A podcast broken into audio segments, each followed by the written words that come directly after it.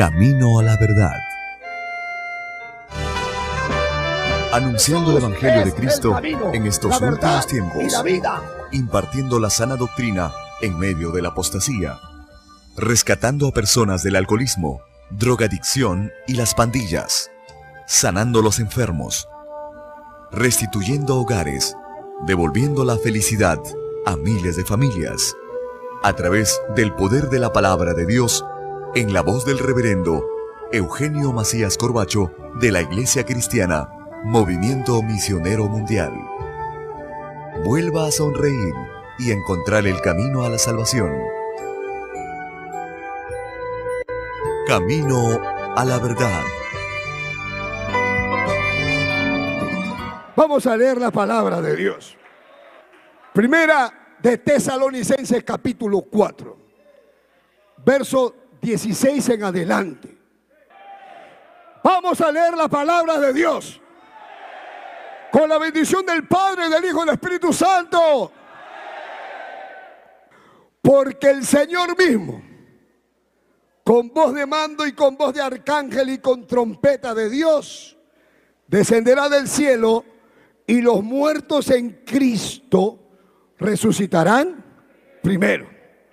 Luego nosotros, los que vivimos, los que hayamos quedado, seremos arrebatados juntamente con ellos en las nubes para recibir al Señor en el aire y así estaremos siempre con el Señor. Por tanto, dice, alentaos los unos a los otros. ¿Con qué? Con estas palabras. Aliéntate. Padre que estás en los cielos. En esta preciosa hora nos acercamos a tu presencia para darte gracias. Gracias por la vida que nos das, porque somos sobrevivientes en esta pandemia. Te suplico y te ruego, Dios mío, que tú en esta hora tú uses mi vida, que limpies mi alma, que me santifiques desde la cabeza hasta los pies espíritu, alma y cuerpo sea santificado. Lléname con tu aceite fresco y pon tu palabra en mi boca. Esta palabra que se quede sembrada en los corazones de los que están aquí y de los que me están escuchando en otros países o en otras partes del Ecuador. Que esta palabra sea un impacto, que esta palabra alimente la fe, que esta palabra rompa cadenas, que esta palabra sane a los enfermos, que esta palabra salve las almas. Haz maravillas, haz milagros como lo sabes hacer, Dios mío. En el nombre santo de Jesús de Nazaret, tu Hijo amado, te lo pido, Señor. Amén. Amén. Tomen asiento todos. Los que pueden decir gloria a Dios. Estamos viviendo tiempos peligrosos. Estamos viviendo indudablemente, estamos viviendo tiempos finales. Si hay algo que los predicadores y los hombres de Dios y las mujeres de Dios deben estar predicando en este tiempo, es sobre el rapto y la venida de Cristo de las señales de Cristo. ¿Cómo se llama este mensaje? Las señales claras de la venida del Señor, cuarta parte. Amén. Todos estos días que estuve en Perú, estuve predicando en casa. No fui a ninguna iglesia por cuanto mi esposa tenía que tener una operación y el médico nos advirtió y dijo, si a su esposa alguien le trae el virus, ya no la podemos operar. Y si no la operamos, entonces ya no podemos hacer nada. Entonces teníamos que cuidarla. Hay que ser prudentes. Amén. Entonces, usted ve que por todas partes le aparece en la gripe. Yo quisiera preguntarle a los, a los científicos, ¿qué nombre científico tiene la gripe normal? porque debe tener un nombre. A todos toda la vida nos ha dado gripe. A todos nos ha dado gripe, nos ha dado todo. Que tiene una gripe o gripa, le dicen en algunas partes. Así nomás la conocemos, pero ¿qué nombre tiene? Ahora está el Omicron. Y ahí estoy, estoy con el Omicron, pero es que para mí es una gripe normal. Es igual que cualquier otra gripe, porque es lo mismo, la misma cosa. ¿Qué diferencia hay eso con lo otro? Yo no sé. Pero ahora todo que todo el mundo tiene. Es verdad que cuando viene el cambio de clima, vienen esas cosas, todo el mundo se enferma. Pero en una casa de seis, cinco tienen lo mismo. Y todos están con los pocos que se les cae, con la tos, con la fiebre y con el miedo de que a lo mejor es el COVID-19 y ahora ya el COVID-20, dice. Entonces, hay gente que son mundanos, gente pecadora, gente apartada, gente que conoce la palabra y que en estos momentos quisieran conocer qué está pasando. Se quedan asombrados mirando la noticia y todo lo que viene. Quisieran saber si yo quisiera conocer más. Yo quisiera saber, vienen a la iglesia. Y cuando llegan a la iglesia, quieren escuchar algo que tenga que hablar de lo que está pasando, porque es verdad que nosotros no podemos predicar todos los días lo mismo, pero Dios nos da el mensaje de acuerdo a la necesidad que cada uno tiene. Por eso venimos a la iglesia a cantarle a Dios, pero también venimos a escuchar lo que Dios nos quiere decir. Y es como el maná. El maná era, era el pan que caía del cielo. Y aunque eran millones los que estaban, no había ni uno que se quedara sin ración. Y lo mismo, usted puede estar sentado allá o allá o acá o allá, pero Dios le da de comer a todos con su palabra. Su palabra nos alimenta el alma. Y una de las cosas, hermano, que nos ayuda es conocer la palabra. Nos ayuda porque tenemos una idea diferente de lo que es la muerte, de lo que son las cosas que pasan. Vemos la maldad y todo está en la Biblia, decimos. Todo se está cumpliendo. Vemos el desfile de homosexuales y lesbianas. Y decimos, mira cómo está el mundo, dice la gente. Y uno dice, es que eso está en la Biblia. La tierra tiembla, los terremotos, los volcanes están reventando. Y se están, hay amenaza de tsunami. ¿Qué está pasando? Nosotros decimos lo que dice la Biblia es lo que está pasando. Lo que la Biblia dice es lo que está pasando. Mire cuántos muertos en la cárcel. Han muerto 80, le han sacado la cabeza a 80, han muerto así, han violado acá, han violado a un niño. Dice, ¿qué está pasando? ¿Qué está pasando? Dicen algunos. Nosotros decimos, está pasando lo que la Biblia dice. Pero ¿por qué tanta maldad? Porque la Biblia dice que para el tiempo final la maldad va a aumentar. Pero mire cómo está la ciencia que ha adelantado. La Biblia también dice que la ciencia va a aumentar para el tiempo final.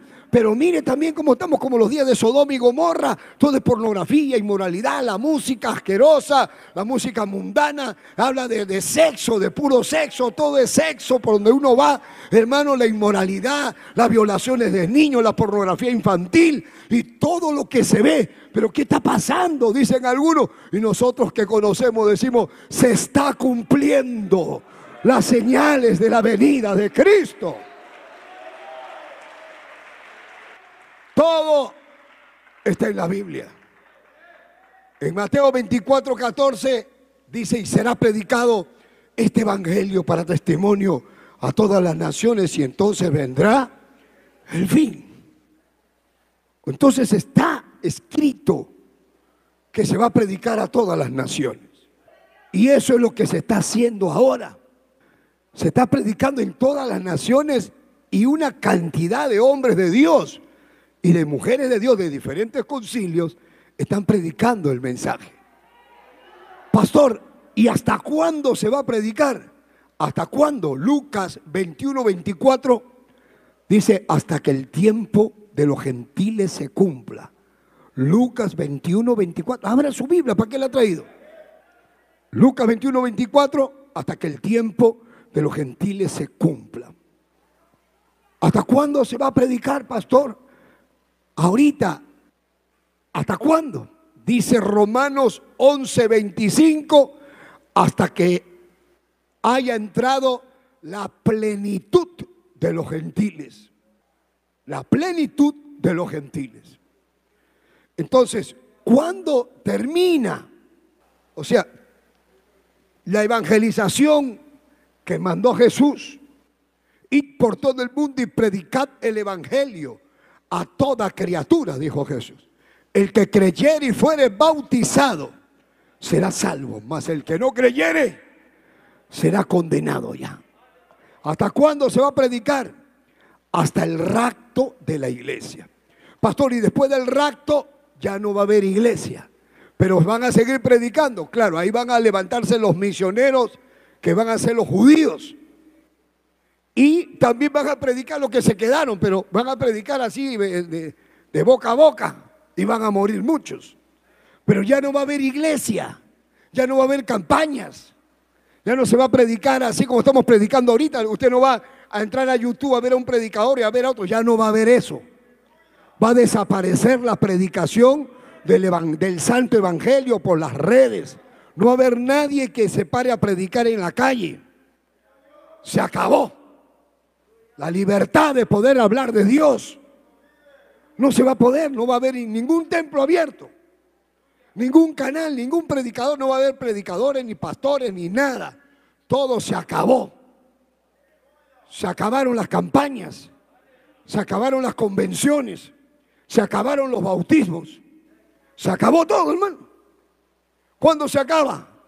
Con el rapto de la iglesia, donde hemos leído en Primera de Tesalonicenses capítulo 4, verso 16 en adelante.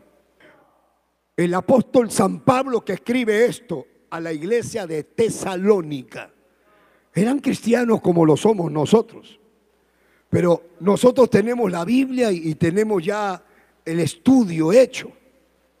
Pero en esa época no había la Biblia que tenemos nosotros. Entonces los cristianos no tenían la claridad de las cosas como ahora. Entonces la gente se moría esperando la venida de Cristo. Esperaban que venga Cristo y no venía y algunos los mataban, los masacraban, se los comían los leones, los prendían vivos, les quitaban sus cosas. Por seguir a Cristo los desheredaban, se llevaban a los niños, era una, un abuso terrible. Herodes incendió Roma y le echó la culpa a los, a los, a los, a los cristianos. Entonces los cristianos, hermano, en un espectáculo. Se llenaba el coliseo y luego sacaban a los cristianos para que se los coman los leones. Y los arrancaban del brazo y morían cantando. Morían adorando a Dios. Y estos son unos locos, dice, los matan y siguen cantando y siguen adorando. ¿Y por qué? Porque la victoria del cristiano siempre ha sido la muerte en Cristo. Siempre ha sido así, la muerte en Cristo. Esa es la victoria del cristiano. Diga gloria a Dios. Levante su mano y diga aleluya. Diga gloria a Dios. Entonces, la gente se moría y Cristo no venía. Y Cristo no venía. Entonces le mandan una carta al apóstol San Pablo. Dice, ¿cómo es esto, apóstol Pablo? que se están muriendo los cristianos. Los que estamos esperando aquí se mueren y nosotros estamos esperando, esperando que venga, pero ya cuánto tiempo está pasando y no viene. Y en esa época, San Pablo pensaba que en esa época, estando él vivo, iba a venir Jesús. Por eso que él dijo, yo ni me caso, no, no tengo tiempo para eso, tengo que llevar la palabra. Entonces cuando le mandan esta carta, San Pablo le responde. Y en el versículo 13 le dice San Pablo a ellos, tampoco queremos, hermanos, que ignoréis acerca de los que han muerto, de los que duermen. Y el día de ayer en la noche expliqué por qué se dice duermen. Sinónimo de cementerio es dormitorio. Así que no vayas a decir, me voy a mi cementerio a dormir ahorita. Así que te vas a meter a tu dormitorio. Antes le decían así porque era el lugar donde los muertos están durmiendo. ahí ya durmió, ya, ya, cuando muere dice, ya durmió, ya, ya durmió, ya está en paz. Pero cuando habla de dormir, está hablando del cuerpo, no del alma. El alma no es que se queda dormida, el alma sale, el alma está viva, despierta. Entonces San Pablo dice, hermano, no quiero que ignoréis acerca de los que duermen, de los que se han muerto esperando a Cristo, para que no os entristezcáis. O sea, para que ustedes no estén tristes como las otras personas que no tienen esperanza. O sea, hay dos tipos de personas, los que tienen esperanza y los que no tienen esperanza. La muerte llega para todos, pero hay unos que tienen esperanza y hay otros que no tienen esperanza. Entonces, el que tiene esperanza es el que sabe que hay vida después de la muerte. El que tiene esperanza es que sabe que está esperando el cielo. El que tiene esperanza sabe que en el cielo ya no hay dolor, ni sufrimiento, ni lágrima, ni llanto. Ese es el que tiene esperanza. El que no tiene esperanza, el que no tiene esperanza es el que no sabe no sabe nada, no sabe qué hay, no sabe, que, que, todo deja de existir.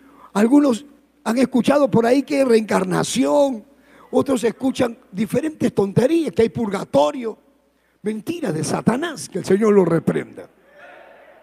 Entonces, los que no tienen esperanza son los que no saben, pero los que tienen esperanza son los que sabemos. Y a veces los que sabemos también lloran. Y lloran desconsolados también porque la tristeza es normal. Decimos, se murió mi mamá, pero yo sé que está en el cielo. Pero esa es mi esperanza, yo sé que la voy a ver, porque yo también voy para allá, de todas maneras voy. Ahí nos encontramos. A veces cuando hacemos campañas en algún lugar y cada uno va viajando por su cuenta. Bendito sea el nombre de Jesús. Y yo estoy llegando, llegamos, vamos a decir, esmeraldas. No vamos a la campaña Esmeraldas, sino vamos a Esmeraldas. Y entonces estamos en Esmeraldas. Y llego yo y llego el otro. entonces nos comenzamos a mirar. Oh, hermano, te bendiga. Y de repente viene un bus. Oye, mírate el pastor Quevedo, el pastor Lorenzo de Quevedo. Y no, hermano, ¿cómo está, pastor? Mírate el pastor Willington que viene de Quito. Y nos vamos encontrando todos ahí. Y es como una fiesta que nos encontramos. Yo a veces digo, así será el cielo que estamos en el cielo y de repente, mira quién ha venido, hoy mira quién ha venido, mira quién está acá, y así nos encontramos con todos. Alaba lo que vive, levante su mano, diga gloria a Dios. Entonces, San Pablo dice, no quiero hermanos que ustedes estén tristes, como los que no tienen esperanza. ¿Y en qué basa San Pablo? ¿Dónde fundamenta de que nosotros no debemos de estar tristes en la fe de Jesucristo.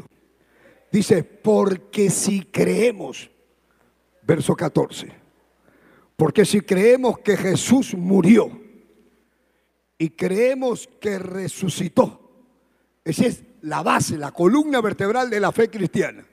Si creemos que Jesús nació, que Jesús creció, que Jesús vivió, que Jesús murió, que Jesús resucitó, si creemos, entonces también tenemos que creer que así como creemos que Jesús murió y, resucitó, así también traerá Dios con Jesús a los que durmieron siendo cristianos, a los que durmieron en Él. Amén. Está diciendo que Dios va a traer con Jesús. O sea, Jesús viene a recogernos y nos va a llevar al cielo. Así traerá Dios con Jesús a los que durmieron en Él, o sea, los que murieron siendo cristianos. No porque creía en Dios, sino porque vivía como Dios manda. Esa es la diferencia, porque cualquiera dice que cree en Dios y es borracho, sinvergüenza, mentiroso, boca sucia, habla groserías y hace cuanta maldad. Y dice, no, yo sí creo en Dios. Y a veces le ponen su hábito, porque era de la hermandad y cargaba la imagen, cargaba el anda. Y entonces ahora no, sí él era de, y van todos los borrachos de la hermandad. Y cada vez que terminaba la procesión se iban a emborrachar. Ustedes no son cristianos, eso se llama paganismo. Disculpe que le diga, no se moleste, pero no te enseña, porque el cura también es borracho igual que ustedes. Y no todos son iguales, no todos, estoy hablando de los que son así. Porque hay algunos que de ahí han salido. Hay gente que salió, yo no, yo no tomo, dice, yo no fumo. Yo tengo fe en mi virgencita, tengo fe en mi... Pero usted tiene que conocer la Biblia porque usted no puede adorar imágenes. Porque la Biblia condena la adoración de imágenes. Sale un cura que tiene nombre de, un animal. ¿Cómo se llama ese animal? ¿Quién le cae el nombre, hermano, de animal? Un, cura que se llama vaca. O por ahí. Y anda defendiendo que acá dice que hay que, adorar animal. ¿Dónde dice, oye, animal, mira bien? Perdón, mira, vaca. ¿Dónde dice en la Biblia que hay que adorar imágenes? Eso se llama idolatría. Eso se llama idolatría. Y ponte a pensar que detrás de la adoración de las imágenes, todo termina con brujería, con fornicación, con sexo, con borrachera. Esa es la verdad. ¿Qué te pasa? Dios te va a demandar. ¿Por qué no dice la verdad si eres tan valiente? Di la verdad. Que diga la verdad. Porque hermano, yo me acuerdo que había una fiesta de una cruz en, un, en, una calle ahí, la gente celebraba la fiesta de la cruz. Y decían, ya llega la fiesta de la cruz. Y a todos los borrachos los invitaban, vamos a la fiesta de la cruz. Iban a la procesión de la fiesta de la cruz. Iban a Nadie iba por el palo ese que lo cargaban. Iba porque había comida, porque había trago, porque había que bailar. Y sacaban plan y después iban a... Eso era lo que había. ¿Para qué ibas a la fiesta tú? ¿Para qué ibas a fiesta? Ah, porque me gustaba bailar. No, el baile es una cosita. Pero la gente va a la fiesta para sacar plan. Hablo de los solteros. Las solteras, ¿para qué se arreglan tanto? Se arreglan, se ponen, se hacen, se ponen, se ponen pestañas postizas. Todo es postizo, la pestaña postiza, las uñas postizas y hasta las nalgas postizas. Porque se ponen calzón con panqueque y se van a comprar al mercado, tienen calzón con panqueque para que tengan un par de bolitas ahí y caminan. Porque sabe que tal que le miran el panqueque que tiene ahí puesto. Y a la hora que le sale el plan, saca plan en la fiesta y se van, y se van acá y para allá. Y todo es puro plástico. Se saca la pestaña, se le cae la pestaña borracha, se le sube la pestaña a la ceja acá, se le queda pegada. Yo he mirado, yo he visto eso. Después borrachas lloran y botan lágrimas negras. Lágrimas negras del rime que se han echado. Pero agarre a esa mujer y métele la cara en el balde con agua. Mete la mano, métele, métele, saca, métele, saca, se le cae la pestaña, se le cae las, hasta el pelo, se le caen las extensiones, se queda con cuatro pelos sin cejas. Y con la cara así como es, esa es su cara. Esa es la verdadera cara. Alaba lo que vive. Pero cuando vienes a Cristo, Cristo te hermosea. Acá todo es genuino, te crece pelo verdadero. Hasta la pestaña y este, hermosa mujer, varón de Dios. Ahora ya no tienes que disfrazarte de alegre. Tampoco te, te haces el alegre en las reuniones. Pero en la verdad, en la verdad, es que cuando pasa la fiesta te sientes solo. Te sientes un vacío en el alma nada te llena. Si tienes plata te dura un rato, la alegría te dura un rato. Andas asustado, piensas que te vas a morir, que te va a pasar algo, que si te sale un granito ya piensas que es cáncer y estás asustado todo el día. Para que no tengas ese miedo, para que ya no vivas así, para eso vino Jesucristo. Para que todo aquel que cree en Él no se pierda, mas tenga vida eterna. A su nombre. Entonces, los verdaderos cristianos son los que se arrepintieron, son los que comienzan a vivir, como dice la palabra, los que están en doctrina, los que quieren bautizarse, los que congregan, los que no dejan de congregar, como algunos tienen por costumbre. Entonces, ese pueblo de hombres y mujeres transformados, eso se llama iglesia. La iglesia son las personas, es un pueblo redimido por la sangre de Cristo. Entonces el apóstol Pablo dice, porque el Señor mismo Dice el verso 15, por lo cual lo decimos esto en palabra del Señor, que nosotros que estamos vivos, nosotros que nos vamos a quedar hasta que venga Cristo. Eso es lo que está diciendo el verso 15.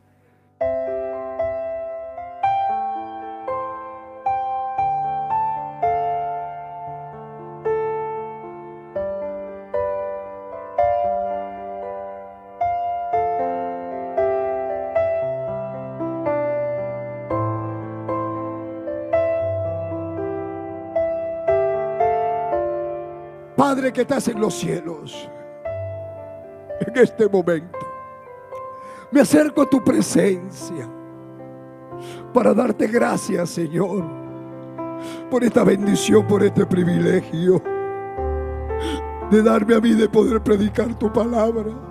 Te pido que vengas a mi vida y me ayudes para seguir haciendo tu obra. Salva las almas, todos los que me oyen aquí y los que me oyen allá en otros países donde llegue esta palabra, rompe las cadenas, rompe las ataduras, echa fuera todo demonio, echa fuera, fuera todo espíritu malo, fuera toda obra satánica y trae tu paz, tu presencia. Y todo aquel que se arrepiente. Y todo aquel que te pide una oportunidad. Todo aquel que te dice, límpiame, tócalos.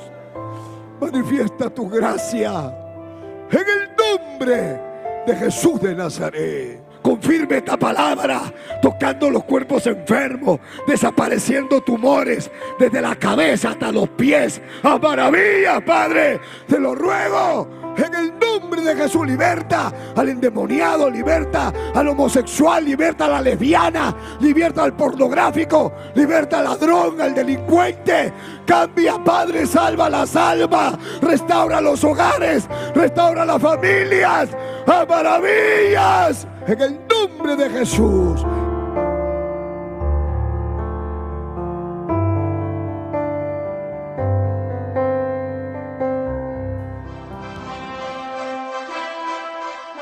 Esperando que el mensaje de Dios haya sido de bendición a su vida, usted queda cordialmente invitado a nuestros cultos. Visite la iglesia del Movimiento Misionero Mundial. Si no está establecido en su país o ciudad, visite una iglesia donde le prediquen la sana doctrina. Vuélvanos a sintonizar por esta misma emisora y a esta misma hora. En Camino a la Verdad. Hasta entonces.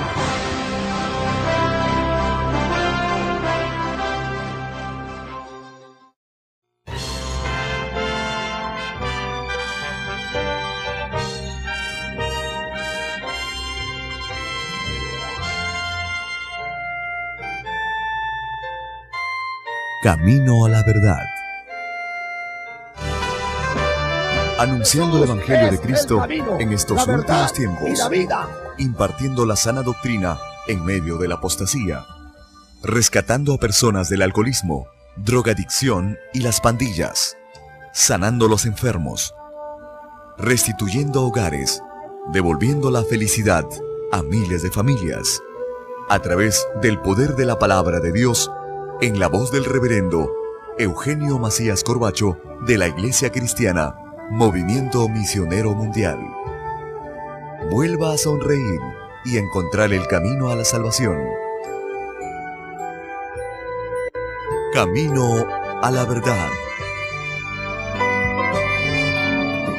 San Pablo apóstol está vivo. Y él pensaba que él iba a estar vivo cuando Cristo venía. Él no dice, ustedes que estén vivos, porque yo me voy a morir, no decía eso Pablo.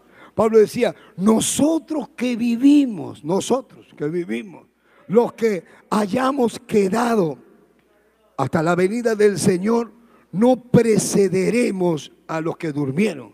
O sea, no vamos a ser primero que los que se murieron creyendo en Cristo.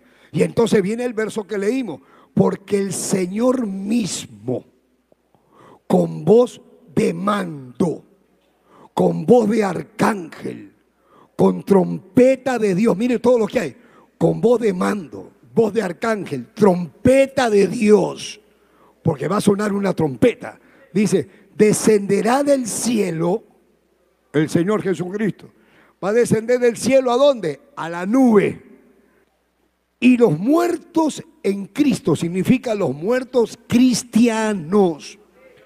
Resucitarán primero. Primero que qué? Acá hay dos primeros. ¿Por qué dos primeros? Porque está hablando primero de los que están vivos.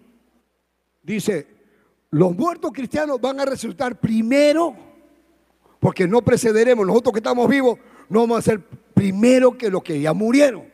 Ellos resucitan primero, dice, y luego nosotros, los que estamos vivos, iremos detrás de ellos. Pero resucitan primero los que murieron en Cristo. Eso habla de la primera resurrección.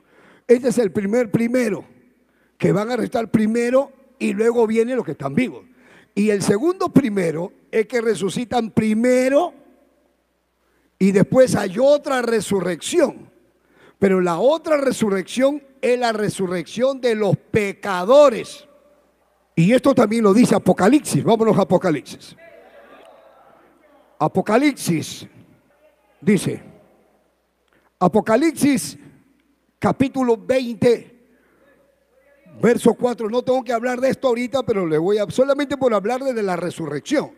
Dice Apocalipsis 24, dice, y vi tronos, y se sentaron sobre ellos los que recibieron facultad de juzgar, y vi las almas de los decapitados, eso vamos a verlo más adelante, por causa del testimonio de Jesús y de la palabra de Dios. ¿A quienes los decapitaron? ¿Ah? Dice, los que no habían adorado a la bestia ni a su imagen y que no recibieron la marca en su frente ni en sus manos y vivieron y reinaron con Cristo mil años. Estos son los que van a entrar al milenio. Eso vamos a verlo más adelante. Todo esto es doctrina. Acá viene lo que le digo, mira, el verso 5. Pero los otros muertos, los otros muertos, no volvieron a vivir hasta que se cumplieron mil años. Dice, esta es la primera resurrección. La primera resurrección es la resurrección de los santos, la resurrección de los cristianos, la resurrección de los aleluya, la resurrección de los arrepentidos, la resurrección de los que creyeron que Jesús era el Señor. Esa es la primera resurrección. Por eso aquí aclara, no estoy inventando, acá aclara, dice el verso 6, bienaventurado y santo, el que tiene parte en la primera resurrección. La segunda muerte, que es cuando uno lo mandan al lago de fuego, dice, no tiene potestad sobre estos, o sea, los que han resucitado siendo santos, sino que serán, los que han resucitado serán sacerdotes de Dios y de Cristo y reinarán con él mil años. Está hablando que vamos a reinar con Cristo. Los que son transformados, los que, resucitan, todo. O sea, esto es lo que usted tiene que conocer. O sea, esto no es un cuento, no es que estamos acá, que todos los días va a ser igual. Todos los días sale el sol, todos los días está el mar, todo el día la gente come, todo el día la gente come, duerme, se levanta, se acuesta, pero toda la gente se muere. Hasta que va a llegar un día en que suena la trompeta. Y cuando suena la trompeta, ahí se acaba todo este... este ¿No cree usted que, que los rusos dicen, no, nosotros somos rusos y no tenemos nada que ver con eso? No, no. Este es para todo el planeta. No que los chinos adoran a Buda, ahí se acabó todo. Se acaba la adoración a Buda, todo se acaba. ¿Por qué se acaba, pastor? Porque ahí voy a ir, ahí voy. A que se va a establecer un gobierno mundial y aún a los chinos, a los rusos y a todos los que adoraban diferentes cosas y los que no adoraban van a estar obligados a adorar una sola religión. Y esa religión va a ser la religión que va a poner el gobierno.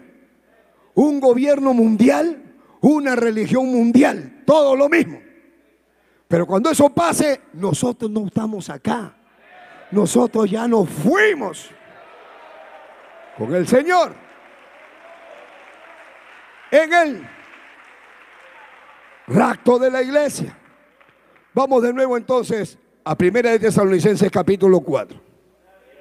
Dice, luego nosotros, verso 15, 17, los que hayamos quedado, seremos arrebatados. Luego de que resuciten los primeros, seremos arrebatados juntamente con ellos en las nubes. Arrebatar quiere decir agarrar algo con violencia, tomar y llevarlo. Me arrebataron el celular, les explicaba yo el otro día. Me arrebataron la cartera, pero ahorita estaba acá, se la llevaron. Así será. Viene el Señor y arrebata la iglesia. O sea, a los hombres y mujeres que son cristianos, de todas partes, ahí se van todos los niños porque los niños son justos.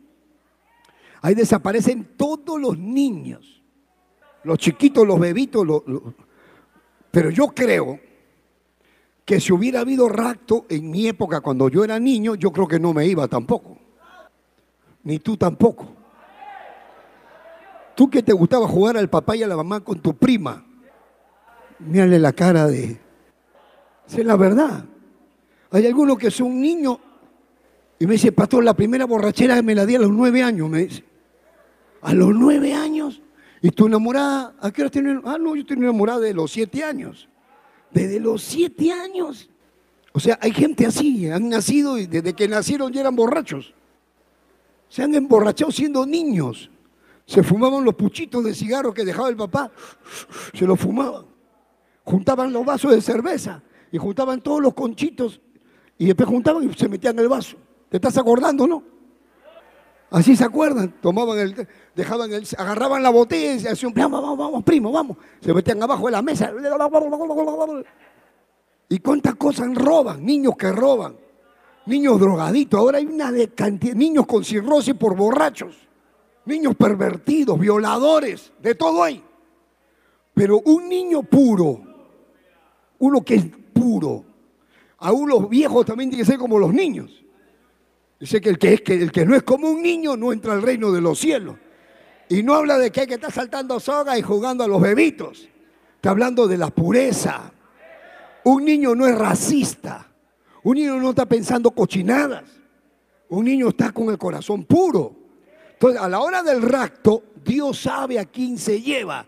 Se lleva a toda la iglesia que están en santidad. Por eso dice bienaventurado y santo. Santo quiere decir limpio de toda inmundicia, separado del mundo, del pecado y consagrado a Dios. Eso se llama santidad. Estar limpio. Entonces los santos nos vamos.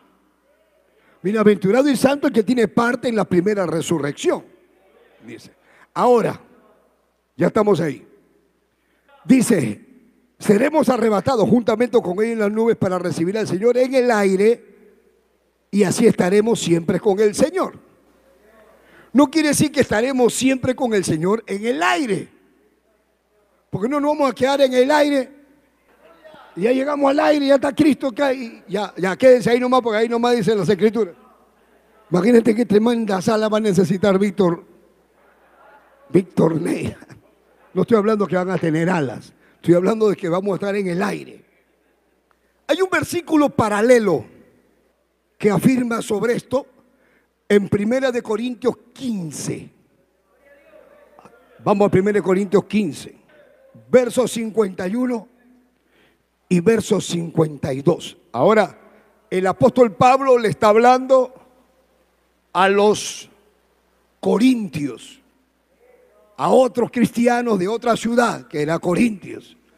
Y les dice a los cristianos de Corintios, les voy a contar un misterio un misterio es algo que nadie sabe, pues, ¿no?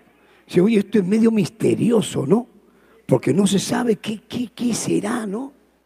Les voy a decir un misterio, dice. No todos dormiremos.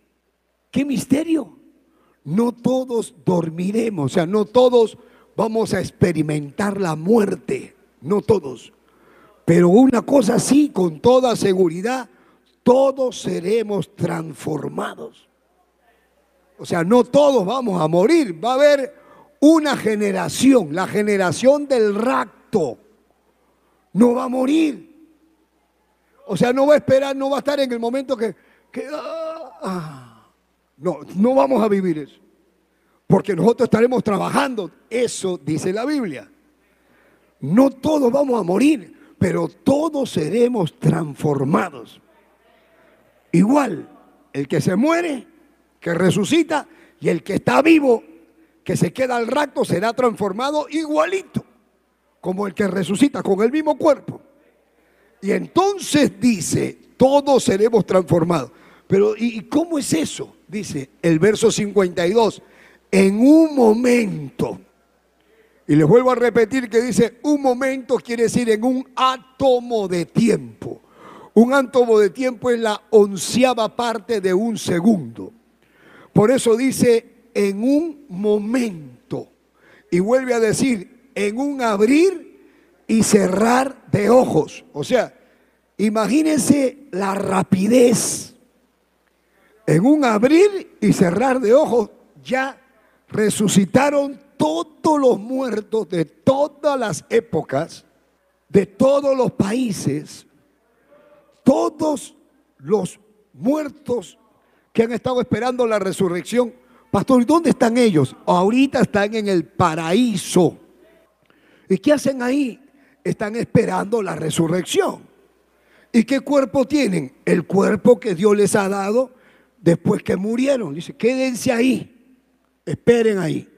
Quédense ahí y esperen ahí. Entonces, ahí está mi mamá. Ahí está mi hermana Graciela. Ahí está mi abuelito Corbacho. Ahí está la esposa del pastor Rodolfo González. Ahí está el fundador del movimiento misionero mundial, el pastor Luis M. Ortiz. Ahí están todos los pastores que se han muerto en esta pandemia. Pero también ahí está San Pedro, San Pablo, Timoteo, Andrés, Bartolomé, Felipe, Esteban. Está la Virgen María, María Magdalena y todas las mujeres que murieron de todas las épocas Todas están ahí. Todos están ahí. Todos están ahí. Llámame loco. Dime si está loco. Loco, a mí me han dicho loco desde que nací. Loco por Cristo. Loco porque creo esta verdad. Todos los cristianos que han muerto de todas las épocas, los que se los comían los leones, a los que los quemaron, a todos los que murieron, todos, todos van a a resucitar.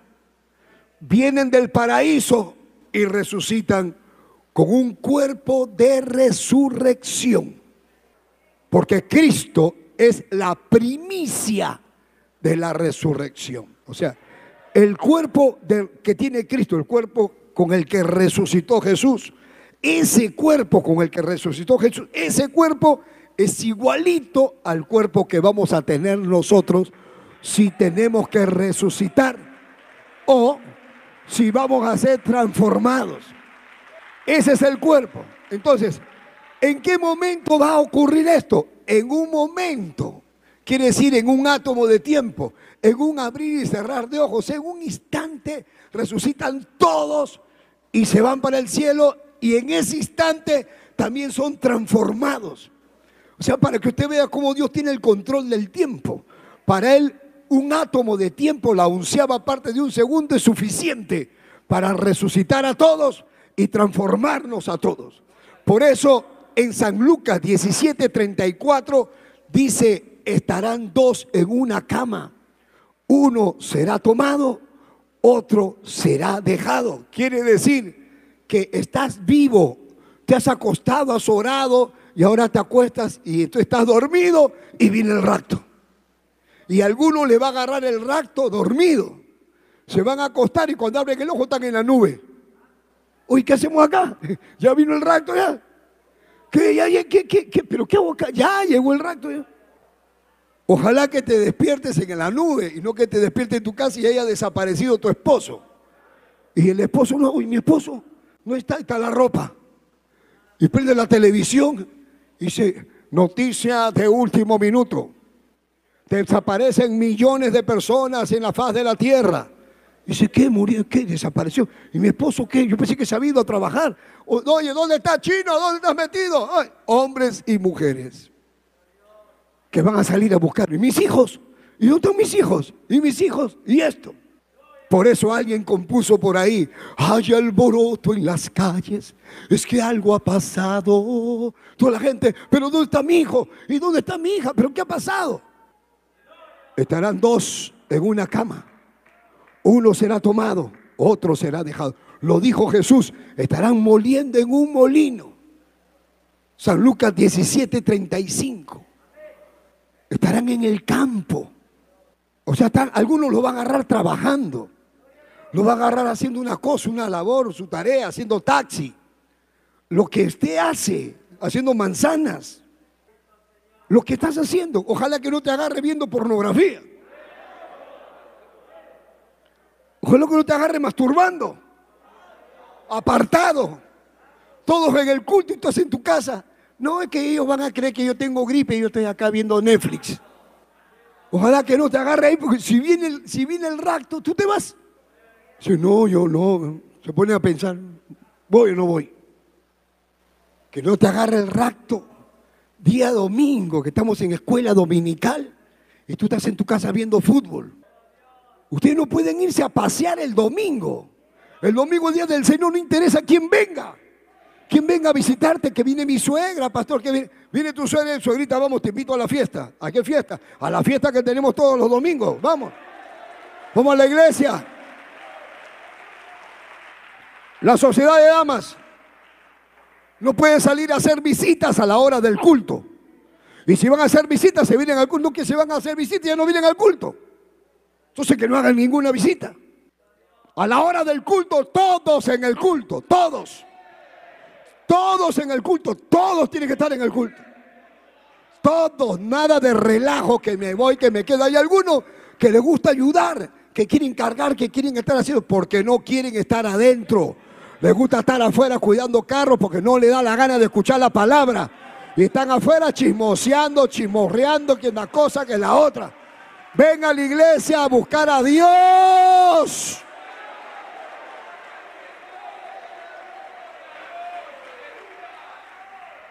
Y esos cristianos que no dan su diezmo, por ejemplo, cobran y hacen negocio y nunca dan diezmo. A la hora del rapto, ¿tú crees que te vas a ir con Cristo? Que porque no de mi diezmo, no es tu diezmo, es tu corazón. Dice, bienaventurados los de limpio corazón. Ellos verán a Dios, ellos serán arrebatados. Hay que estar limpio. Porque el que falla con eso, falla en otra cosa. Tú no decir que eres fiel en todo menos en eso, es mentira. Si tú fallas ahí, también estás fallando por otro lado. Y ahora tienes que ser fiel. Proponte ser fiel en todo, en toda vuestra manera de vivir. ¿Por qué? Porque será tan rápido que no habrá, no habrá tiempo para reconciliación. Ahorita te reconcilias y vuelves a caer, te reconcilias y vuelves a caer, pero ahora reconcíliate y quédate bien. Y aguántate ahí, quédate ahí. Y que venga el rapto y te vas. Porque ya la hora del rapto, ya no que ahora sí Ahora sí es muy tarde, porque ya no fuimos. Acá todos decimos aleluya. Acá todos decimos gloria a Dios, acá todos cantamos, acá todos tienen cara de, todos tienen cara de santos, pero a la hora del rapto, como va a ser en un instante, en un abrir y cerrar de ojos, dice, dice, en un momento, por eso cuando uno dice, eh, te toca, ya un momentito, ya salgo, un momentito quiere decir, en menos de un segundo salgo y te demora dos horas para salir. No va a ser lo mismo a la hora del rapto. Si el Señor dice será en un momento, es que será en un momento. Si Cristo dice que viene, de que viene, viene. De que viene, viene. ¿Y cuándo viene? Cuando ustedes vean, dice que hay terremotos, pestes, plagas, es que yo vengo pronto. Cuando ustedes vean que los homosexuales están desfilando por la calle y que quieren sodomizar a los niños en las escuelas y que quieren cambiarle de sexo a los niños, es porque yo vengo pronto. Cuando ustedes vean masacres en las cárceles, a ola de sicarios y de borrachos por todas partes, es que yo vengo pronto. Cuando ustedes vean que la música está solamente hablando de inmundicia sexual, es porque yo vengo pronto, dice el Señor. Cuando ustedes vean que las iglesias se les ha metido la carne y los pastores se divorcian y se recasan y han metido el reggaetón a la iglesia, el merengue a la iglesia y las mujeres están cantando y bailando con mallitas, con minifaldes porque yo vengo pronto, dice Jesús. Gente que no respeta a Dios para nada. Cargan Biblia y se van y pecan, hacen una de cochinada, hermano, eso es verdad. Hasta pastores, líderes de la iglesia. Hay cosas que suceden que nadie sabe. Por eso si usted está escuchando es bueno que usted se arrepienta ahora. Porque eso cambia las cosas. Arrepiéntete. Te arrepientes y ya estás listo, ya, ya estás arrepentido. Viene el rato, nos vamos. Y es verdad que ahora usted está bien, ahorita termina el culto, está bien. Y mañana, otra vuelta lo. Entonces, a la hora del rapto, ahí se va a ver lo que eran y los que no eran. Y va a haber una de sorpresas. Dios mío, dice. Poder en Jesús. Y cada uno sabe. Discúlpeme que le haga una comparación un poco rara. Hay algunas personas que sufren de hemorroides sangrantes. Es una inflamación de unas venas que comienza uno a botar sangre son hombres o son mujeres. A veces sufren estreñimiento. Y cuando van al baño es una tortura. Porque se sientan y no quieren ni siquiera hacer mm", porque saben que va a salir sangre. Y a la hora que hacen su deposición, tic, tic, comienza a caer gotas de sangre. O bota un poquito, un chorrito, bota más. Y otra vez están caminando y siente que le chorrea la sangre por la pierna. Nadie lo sabe. Te encuentras con él, Dios te bendiga, ¿cómo estás? En victoria, dice, tú le estoy con hemorroide que me está sangrando. No sé decir eso. Eso lo tienes tú adentro, nadie lo sabe, lo tienes tú. Tienes ese trauma, tienes esa cosa metida. Algunos tienen una cosita por acá, un dolor por acá, y tienen miedo y no lo cuentan a nadie. A la hora que tú vienes a la iglesia, tú sabes cómo estás, qué físicamente, qué tienes, qué te duele, qué te está. A la hora que te viene esto, tú lo sabes. Y lo mismo, cuando una persona espiritualmente está bien, sabe que está bien. Y el que está mal, sabe que está mal. Y también sabe por qué está mal y qué es lo que tiene que corregir. Quiero que vean el libro de Proverbios, capítulo 22 de Proverbios, capítulo 21 de Proverbios. Dice el verso 29. Dice, el hombre impío endurece su rostro, mas el recto ordena sus caminos. Entonces quiero que usted vea esto, mire. Quiere decir que a los dos le llega el mismo mensaje. Está el impío y está el recto. Los dos están andando mal el impío y el recto. Porque tú puedes ser una persona recta, una persona que amas a Dios, pero que estás haciendo cosas que tienes que corregir. Y Dios te da el mensaje a la hora que la necesitas. Te da el mensaje de decir, mire, tienes que corregirte ya porque ya es ya. Entonces el impío lo recibe y endurece su corazón y no se arrepiente y sigue igual. Pero el recto, ¿qué cosa dice? Ordena su camino, el recto. Dice, no, no, no, yo tengo que arreglar esto. Esto no puede seguir porque yo no soy así. Yo tengo que arreglar esto, tengo que... Es verdad, ha habido gente que yo he conocido, he atendido tanta gente que me han dicho, yo no puedo creer que hayan hecho cosas conociendo la palabra, pero me siento mal, dice. Eso es bueno que te sientas mal. ¿Sabes por qué? Porque eso quiere decir que el Espíritu Santo te anhela, te anhela.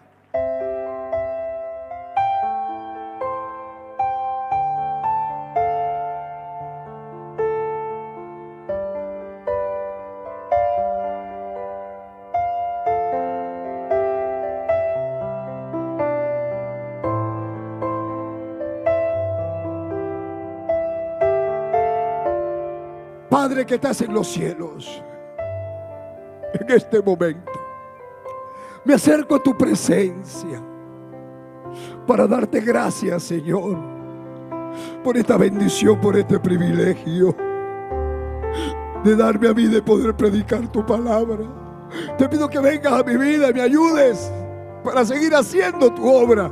Salva las almas, todos los que me oyen aquí y los que me oyen allá en otros países donde llegue esta palabra, rompe las cadenas, rompe las ataduras, echa fuera todo demonio, echa fuera, fuera todo espíritu malo, fuera toda obra satánica y trae tu paz, tu presencia. Y todo aquel que se arrepiente. Y todo aquel que te pide una oportunidad. Todo aquel que te dice, límpiame, tócalos. Manifiesta tu gracia. En el nombre de Jesús de Nazaret. Confirme esta palabra, tocando los cuerpos enfermos, desapareciendo tumores desde la cabeza hasta los pies. A maravillas, Padre, te lo ruego en el nombre de Jesús, liberta al endemoniado, liberta al homosexual, liberta a la lesbiana, liberta al pornográfico, liberta al ladrón, al delincuente. Cambia, Padre, salva las almas, restaura los hogares, restaura las familias. ¡A maravillas! En el nombre de Jesús.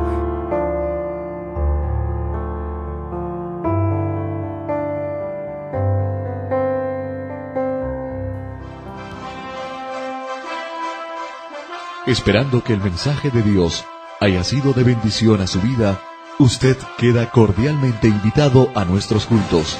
Visite la iglesia del Movimiento Misionero Mundial. Si no está establecido en su país o ciudad, visite una iglesia donde le prediquen la sana doctrina. Vuélvanos a sintonizar por esta misma emisora y a esta misma hora. En Camino a la Verdad. Hasta entonces.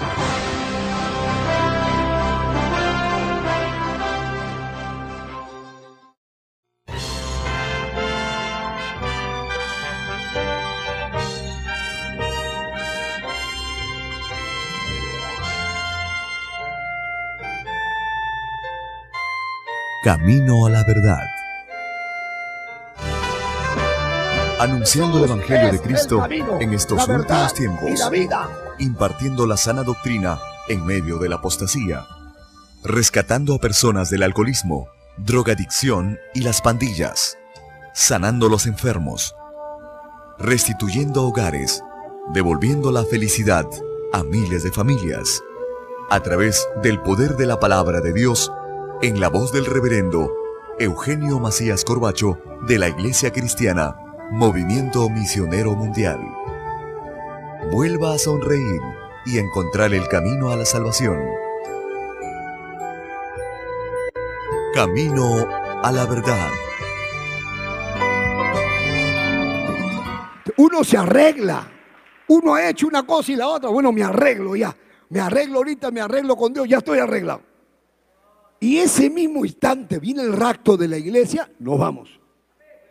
Nos vamos con Cristo. Y si viene de ahí a una semana, tienes que conservarte en esa línea. Conservarte puro. Para eso es la Santa Cena. Porque hay que tomar la Santa Cena en esa pureza. Hay que estar ahí, en esa pureza. Ahí hay que tomar la Santa Cena. Y todas las hay que pasar. Y todos, todos tenemos luchas.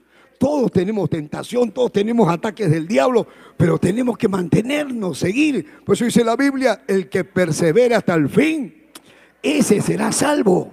Hay que seguir, no importa lo que el diablo nos tire encima. Hay que seguir, no importa los ataques, hay que seguir. Hay que seguir, hay que comenzar, hay que pararse, hay que ordenarse. Levántate de nuevo, no te quedes en el suelo. Oye, hermano, no hay nada más triste que un creyente que esté mal delante de Dios. Eso es lo más triste que hay. Uno se siente recontra mal. Cuando uno ha hecho algo y no se siente mal, no puedes orar, no puedes leer la Biblia, no tienes autoridad para nada, no puedes hacer nada. Eso es lo más triste que hay, pero no hay nada más maravilloso que te sientas limpio delante de Dios, que nada te acuse, que te sientas bien. Y no importa lo que venga, el problema que venga, tú dices, yo estoy bien con Dios, Dios me va a ayudar. Lo que me está pasando es porque esto es bueno, esto que me pasa es bueno. Me está haciendo llorar, pero es bueno. Dios quiere corregirme, Dios quiere que yo me, ponga en el lugar. Entonces, cuando venga el rapto de la iglesia, los que están bien, los que, los que se arreglaron, imagínense qué lindo, que usted se arregle ahorita y el rapto sea dentro de tres horas. Porque ya está todo listo, ya está todo, no falta nada. Somos la generación del rapto, creo. Hermano, porque ya está todo, todo está listo. Mire, la consumación de los tiempos es el remate en la última carrera. Comenzaron los apóstoles corriendo, llevando el mensaje, los han matado, pero llevaron la posta y uno la agarra y uno sigue corriendo y sigue, sigue, sigue. Ahora ya falta la última vuelta. Así como ustedes me ven de este tamaño, medio, medio alto, medio chato, medio patucho o lo que sea, yo corría 100 metros planos y yo corría 4 en posta. 100, 100, 100, 100. Y yo siempre me ponía al último, yo remato, decía. Entonces yo esperaba que venga, que venga, que venga, que venga. Y me daban el, para llegar a la meta. Así estamos ahorita. Los apóstoles comenzaron la iglesia corrido y ahorita estamos llegando a la meta. Y Dios nos ha puesto a nosotros para el remate. Es el remate, Dios. Te ha considerado a ti para estos últimos tiempos.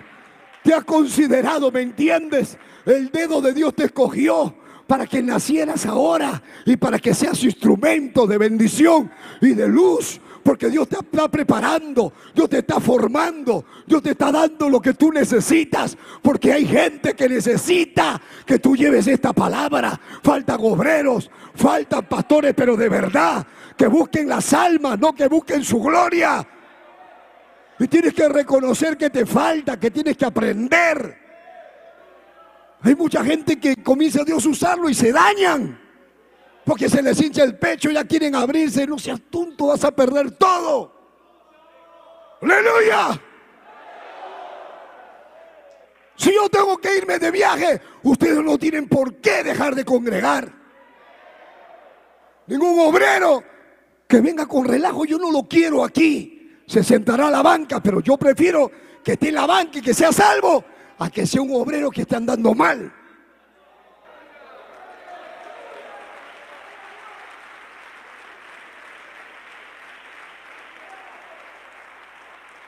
Ahora, nos encontraremos con Él en el aire, dice. Y así estaremos siempre con el Señor. Entonces, ¿qué sigue? No nos vamos a quedar en el aire. Entonces, ¿a dónde nos vamos ahora? Al tribunal de Cristo. Acá abajo en la calle, en las casas, en el mundo, hay alboroto en las calles toda la gente, el fenómeno más grande de la historia de la humanidad, la desaparición de millones de personas. No van a decir, vino el rapto de la iglesia, no lo van a decir. Como cuando aparezca el anticristo, tampoco van a decir, apareció el anticristo, tampoco lo van a decir. Van a decir, desaparecieron millones de personas. Entonces hay dos cosas para predicar. Una es lo que pasa con nosotros en el cielo. Y otra es lo que pasa aquí en la tierra con los que se quedaron. Son dos cosas diferentes. Pero los que estamos acá experimentamos el rapto y nos vamos. Una vez que nos vamos, ahí se acabó el tiempo de los gentiles. Se acabó la, la predicación. Se acabó. Acá en la tierra, alboroto, accidentes, porque el que estaba manejando el carro se desapareció. Se quedó el carro sin conductor. ¡Poc! Accidentes, muertos. El piloto del avión, también cristiano, desapareció. Muere gente por todas partes. Accidentes. Personas han desaparecido en la calle, otros están gritando, otros buscando a sus hijos. Pero no es en Ecuador, es en el mundo, en todo el planeta. Entonces las naciones se van a unir, los líderes mundiales se unirán. Y entonces dicen, ¿qué ha pasado? Porque hay mucha gente que no van a creer que se ha cumplido la Biblia. ¿Quiénes son los que saben que va acontecer esto? Nosotros. ¿Y quiénes son los que van a hablar que eso pasó? Los que se quedaron. Porque nosotros no fuimos. Entonces, si tú tienes la desgracia de quedarte, entonces tú vas a saber lo que está pasando. Tú vas a salir, uy, ese es el anticristo. Quizás va a haber un programa de radio que diga, a ver, a ver, a ver, a ver, estamos saliendo en este momento para Machala, estamos saliendo acá en Ecuador, estamos en Guayaquil, estamos conectados con Quito. ¿Qué nos pueden decir allá en Quito? Dígame. Sí, acá también han desaparecido mucha gente. Ahí tenemos una llamada, ring, ring. Ah, sí, sí, diga, diga, ¿qué cosa ha visto usted? Bueno, yo quiero decirle que yo era cristiano y yo este, me he quedado y todo eso, eso es lo que está escrito en la Biblia, en el rapto de la iglesia. Oiga, ¿sabe qué? Cállese en la boca, no estoy hablando tontería, que no es tiempo de hablar de religión, estamos hablando de un ataque extraterrestre que ha venido al planeta Tierra. Ya agarren ese loco y llévenselo para allá. A ver, alguien que diga algo, que entre una llamada, a ver, ahí tenemos otra llamada. Ring, ring. Y habla, oye, bueno, yo quiero decirles algo.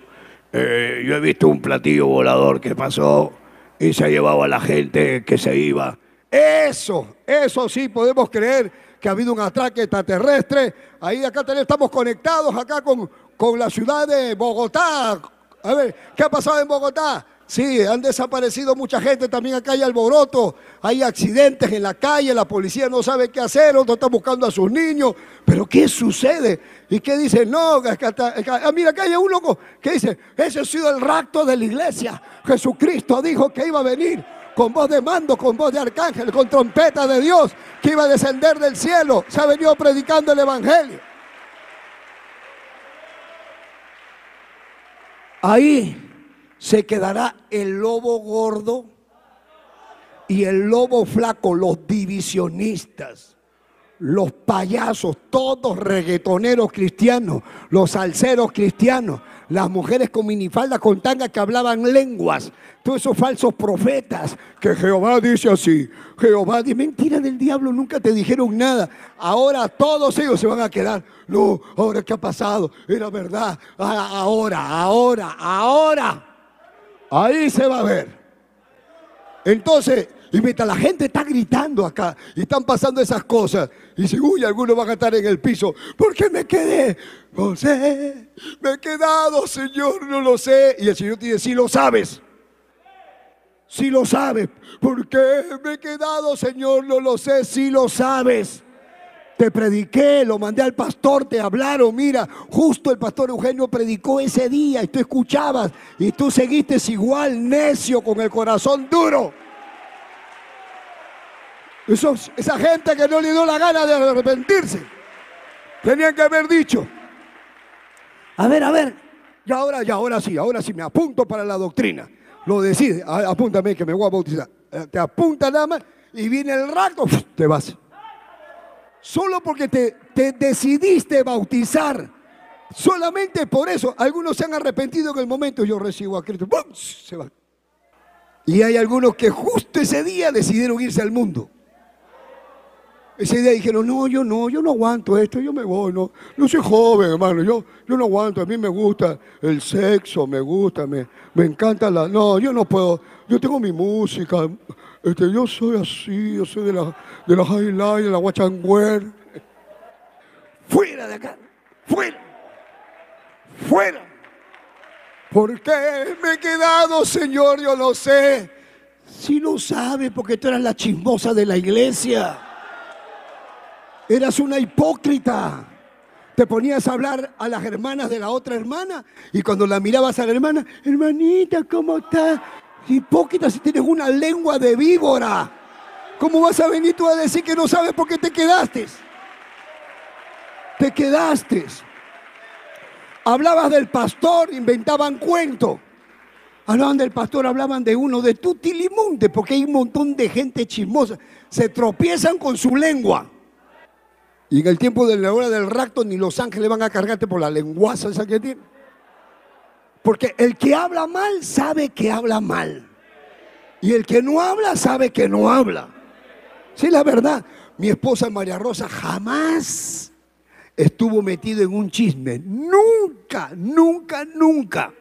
Nunca dijo que esto, que Eugenio, que no sé qué, que... No, la hermana María Rosa habló que yo, que... Nunca, jamás, yo nunca le metí...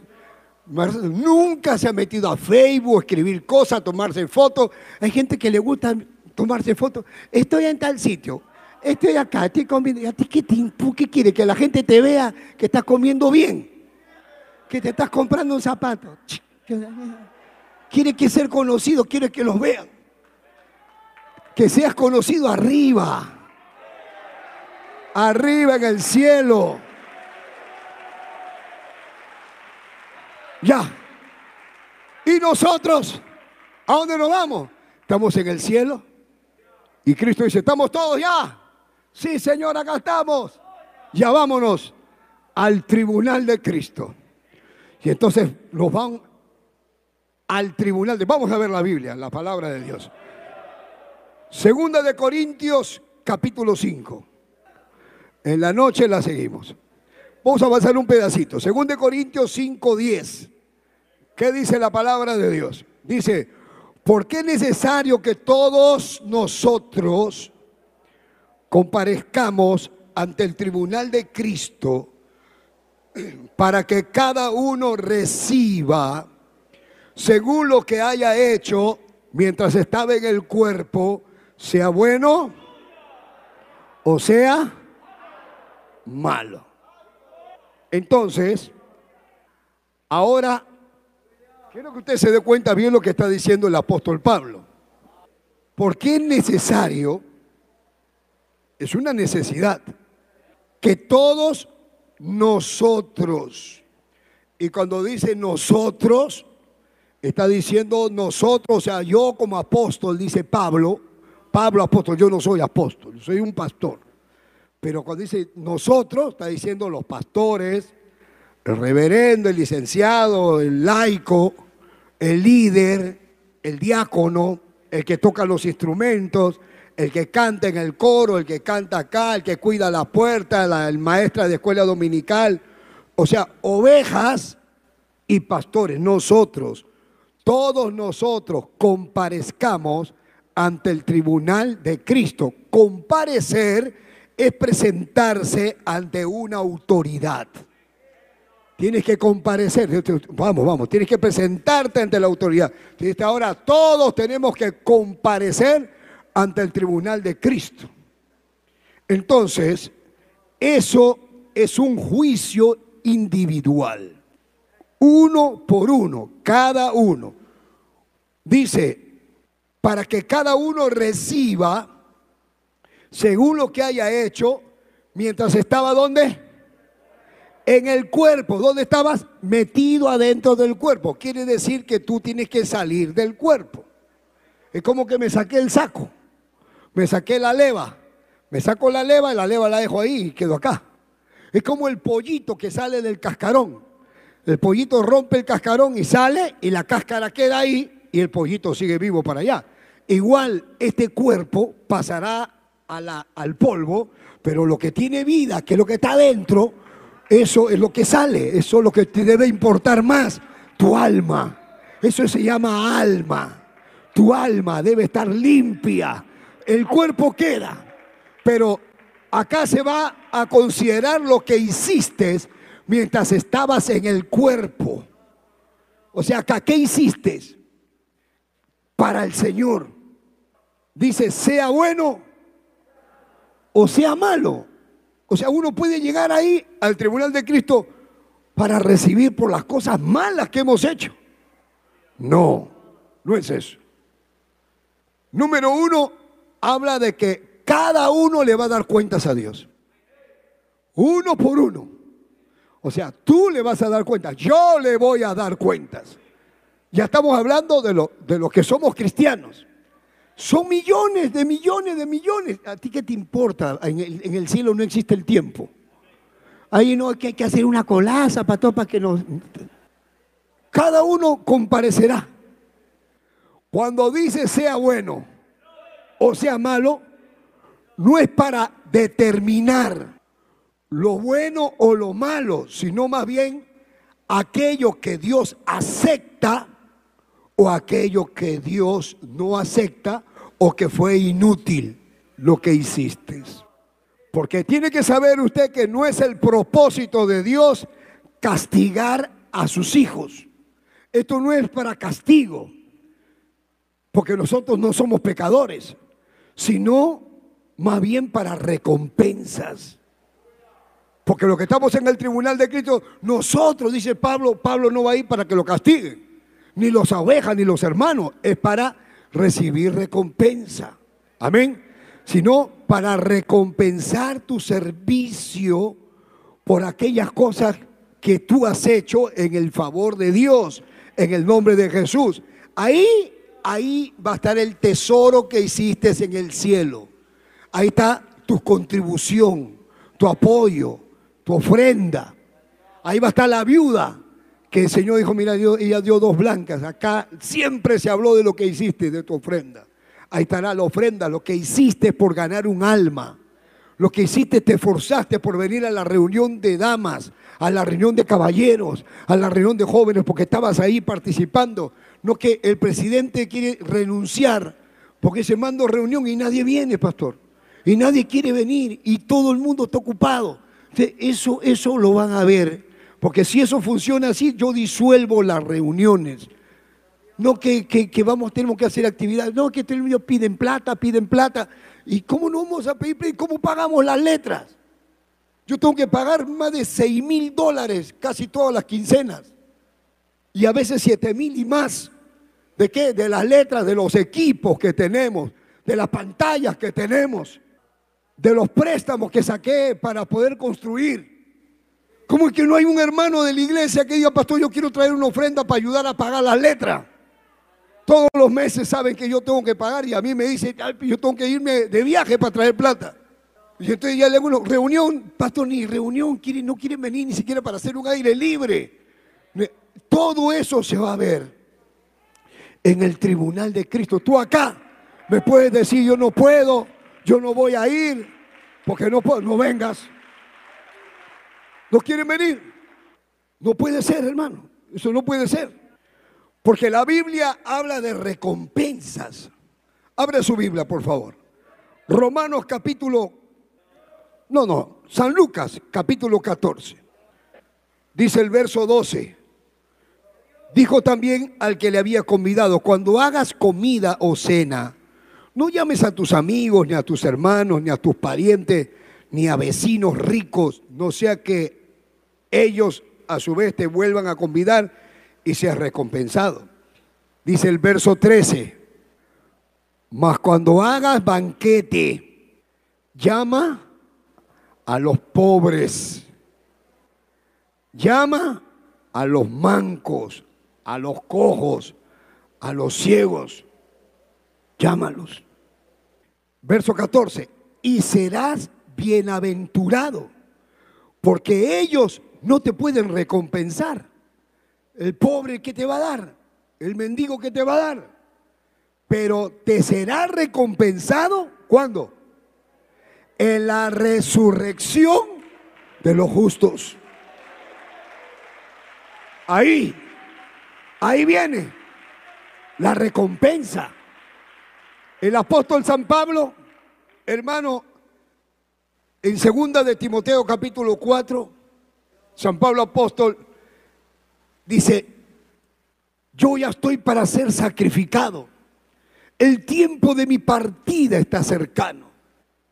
Dice, yo he peleado la buena batalla. He acabado la carrera. He guardado la fe. Ya lo iban a matar. estaba en una celda en Roma. Ya lo iban a sacar para ejecutarlo. Y San Pablo escribe esta carta. Dice, tengo que escribir esta carta para que la gente sepa, los hermanos sepan. Yo ya estoy para morir. Estoy para ser ejecutado. El tiempo de mi partida está cercana. He peleado la buena batalla. He tenido tentación y prueba y todo, pero he guardado la fe. Por lo demás, dice, me está guardada la corona de justicia. Segundo de Timoteo 4:8.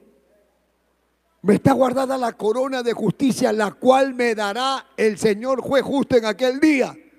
Y no solo a mí, sino a todos los que esperan, los que esperan su venida. O sea, viene una corona para los que esperan su venida, para todos los que esperan su venida, para todos. Entonces San Pablo está hablando de una recompensa futura. Vamos a decir, San Pablo habrá tenido familia inconversa, familiares mundanos, y ya se enteran que iba a morir, y habrán estado comentando, pero para eso se metió esa religión, para que lo miren cómo lo van a matar ahora. Y se le ha pasado años de años viajando por todas partes y ahora mírenlo en esa celda, lo van a matar encima le van a cortar la cabeza. Es una tontería, ¿para qué metió tanto tiempo metido en esa religión? Y algunos creen que es perder el tiempo estar en la iglesia. ¿Cuánta gente habrá, se habrá puesto a hablar mal? Algunos que eran cristianos han dicho, pero si al apóstol lo van a matar así, entonces yo mejor me salgo de la iglesia. Porque ¿para qué voy a estar sufriendo yo? Mejor me voy a mi casa. Y cada uno habrá hecho sus, sus comentarios.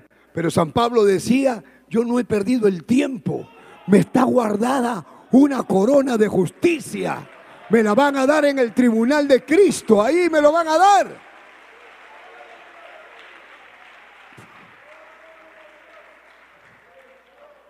Romanos 14, 10 dice, dice, ¿por qué juzgas tú a tu hermano? ¿O por qué menosprecias a tu hermano? Dice, porque todos compareceremos ante el tribunal de Cristo.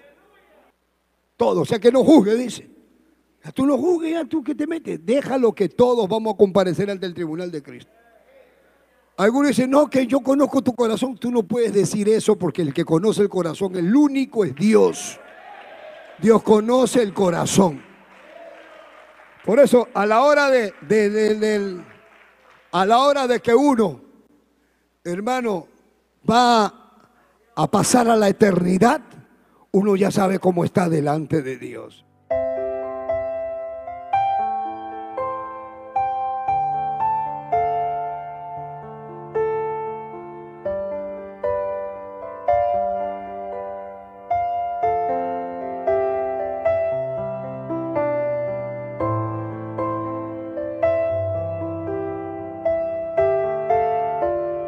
Padre que estás en los cielos, en este momento me acerco a tu presencia para darte gracias, Señor, por esta bendición, por este privilegio de darme a mí de poder predicar tu palabra. Te pido que vengas a mi vida y me ayudes para seguir haciendo tu obra. Salva las almas, todos los que me oyen aquí y los que me oyen allá en otros países donde llegue esta palabra. Rompe las cadenas rompe las ataduras, echa fuera todo demonio, echa fuera, fuera todo espíritu malo, fuera toda obra satánica. Y trae tu paz, tu presencia. Y todo aquel que se arrepiente. Y todo aquel que te pide una oportunidad. Todo aquel que te dice, límpiame, tócalos. Manifiesta tu gracia. En el nombre de Jesús de Nazaret. Confirme esta palabra, tocando los cuerpos enfermos, desapareciendo tumores desde la cabeza hasta los pies. A maravillas, Padre, te lo ruego En el nombre de Jesús, liberta al endemoniado, liberta al homosexual, liberta a la lesbiana, liberta al pornográfico, liberta al ladrón, al delincuente. Cambia, Padre, salva las almas, restaura los hogares, restaura las familias. ¡A maravillas! En el nombre de Jesús.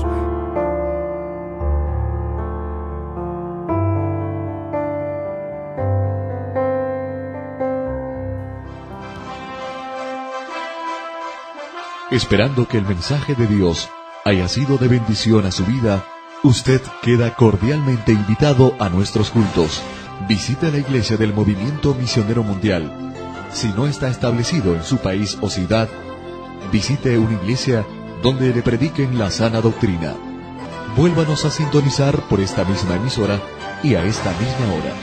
En Camino a la Verdad. Hasta entonces.